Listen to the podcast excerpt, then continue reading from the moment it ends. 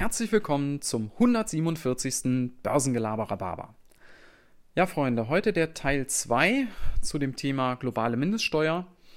Ich hatte ja in der letzten Episode schon so ein bisschen zu dem Was erzählt, was hat man da eigentlich vereinbart und auch so die Problemstellung dahinter erläutert. Und heute geht es mal zunächst um die Frage, wie soll das Ganze denn dann konkret funktionieren? Und da gehen wir mal zuerst mal auf diese Mindeststeuer ein. Es ist also so, jedes Land soll mindestens eben eine Unternehmenssteuer von 15% auf den Gewinn erlassen. Kann natürlich auch mehr sein. Es kann theoretisch auch weniger sein oder auch praktisch. Dann tritt allerdings eine zweite Zusatzregel in Kraft. Dann ist das Heimatland berechtigt, den Differenzbetrag zu erheben. So, machen wir es mal konkret. Apple, global tätiges Unternehmen, hat auch eine Niederlassung in Irland. In Irland bezahlen die nur etwa 12% Gewinn auf ihre auf, äh, 12% Steuern auf ihren Gewinn. Und dann wäre die USA als Heimatland von Apple berechtigt, die Differenz, also etwa 3% von dem äh, Gewinn noch zu Hause eben an Steuern zu fordern. Und diese Regel ist natürlich sehr attraktiv für Amerika, weil viele dieser Konzerne, um die es da geht, sind eben amerikanische Konzerne. Ja. Das zweite war ja diese Geschichte mit der gerechteren Verteilung der Steuern mehr hin zu den Ländern, wo auch die Gewinne entstehen. Und da habe ich tatsächlich bei der Recherche noch nichts Konkretes gefunden, wie man das dann machen möchte. Ja.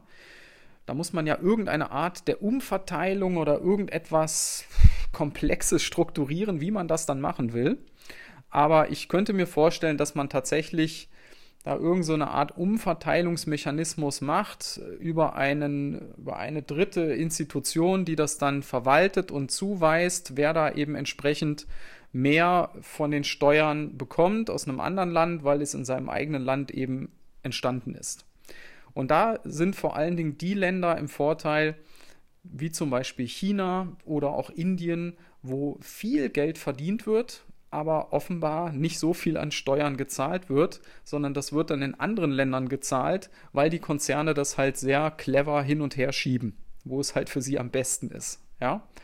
Und das ist natürlich auch für die gesamten Emerging Markets, denke ich, ein großer Pluspunkt, weil da werden überall, sind ja diese Konzerne tätig und werden überall Produkte und Dienstleistungen verkauft, aber offenbar haben diese Länder da gar nicht so viel von oder vielleicht auch gar nichts in manchen Fällen.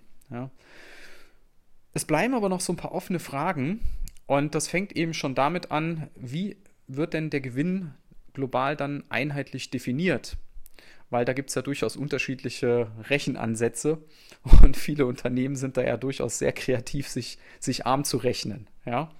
Also da muss man dran und das Ganze soll eben jetzt noch konkretisiert werden bis in den Herbst. Im Oktober soll es nochmal ein Treffen der G20 Regierungschefs geben, die das Ganze dann final wirklich verabschieden sollen. Ich denke mal, bis dahin wird immer noch nicht alles klar sein, aber es wird deutlich mehr schon, schon erarbeitet worden sein, denke ich. Aber das ist so ein Punkt mit diesem Gewinn. Wie wird der eigentlich konkret global einheitlich berechnet? Und das Zweite ist, dass jetzt natürlich im Hintergrund so das Geschacher losgeht. Verschiedene Länder wollen jetzt Ausnahmeregelungen für bestimmte Branchen, weil da gibt es ja gute Gründe. Ich habe zum Beispiel gefunden, dass die britische Finanzindustrie von diesem, von diesem ganzen Ding ausgenommen werden soll, weil die haben ja schon mit dem Brexit genug zu tun. Ja? Also da könnt ihr euch vorstellen, wenn man da am Ende zu nachgiebig wird, zu viel Zugeständnisse macht an bestimmte Länder und das wird dann so ein Schweizer Käse und, und nicht mehr wirklich konsequent, dann ist es auch nicht so doll. Und damit sind wir auch schon beim letzten Punkt. Wie ist das Ganze denn jetzt eigentlich zu bewerten? Also aus meiner Sicht zunächst mal positiv. Man hat sich global geeinigt auf, auf eine Regelung, weil es ist ein globales Problem mit den Unternehmenssteuern und das finde ich schon mal positiv. Des Weiteren finde ich auch positiv, hier hat sich Deutschland und da vor allen Dingen eben in Person von Olaf Scholz als Finanzminister wirklich hervorgetan.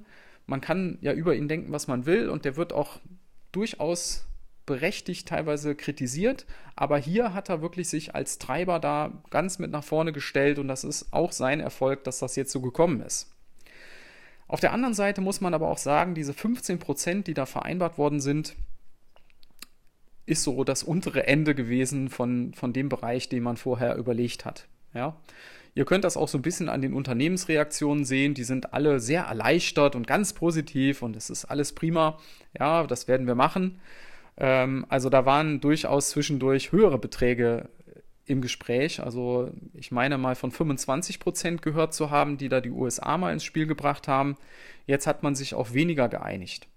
Ich bin da aber einfach der Meinung, die Unternehmen müssen da, haben da einfach auch eine Verantwortung. Und das sage ich auch als Aktionär.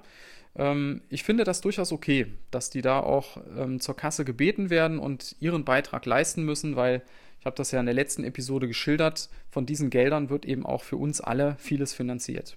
Ja. Also man kann das sicherlich Vor- und Nachteile dran finden, aber ich denke am Ende des Tages ein Anfang ist gemacht. Man wird sehen, wie sich es entwickelt. Vielleicht ähm, wird der Steuersatz selber in den nächsten Jahren nochmal angepasst. Und äh, vielleicht äh, werden auch bestimmte Ausnahmeregelungen irgendwann wieder rausgenommen. Das bleibt abzuwarten. Auf jeden Fall ein spannendes Thema, werde ich weiter beobachten. Und in diesem Sinne wünsche ich euch einen schönen Resttag und bis dann. Ciao.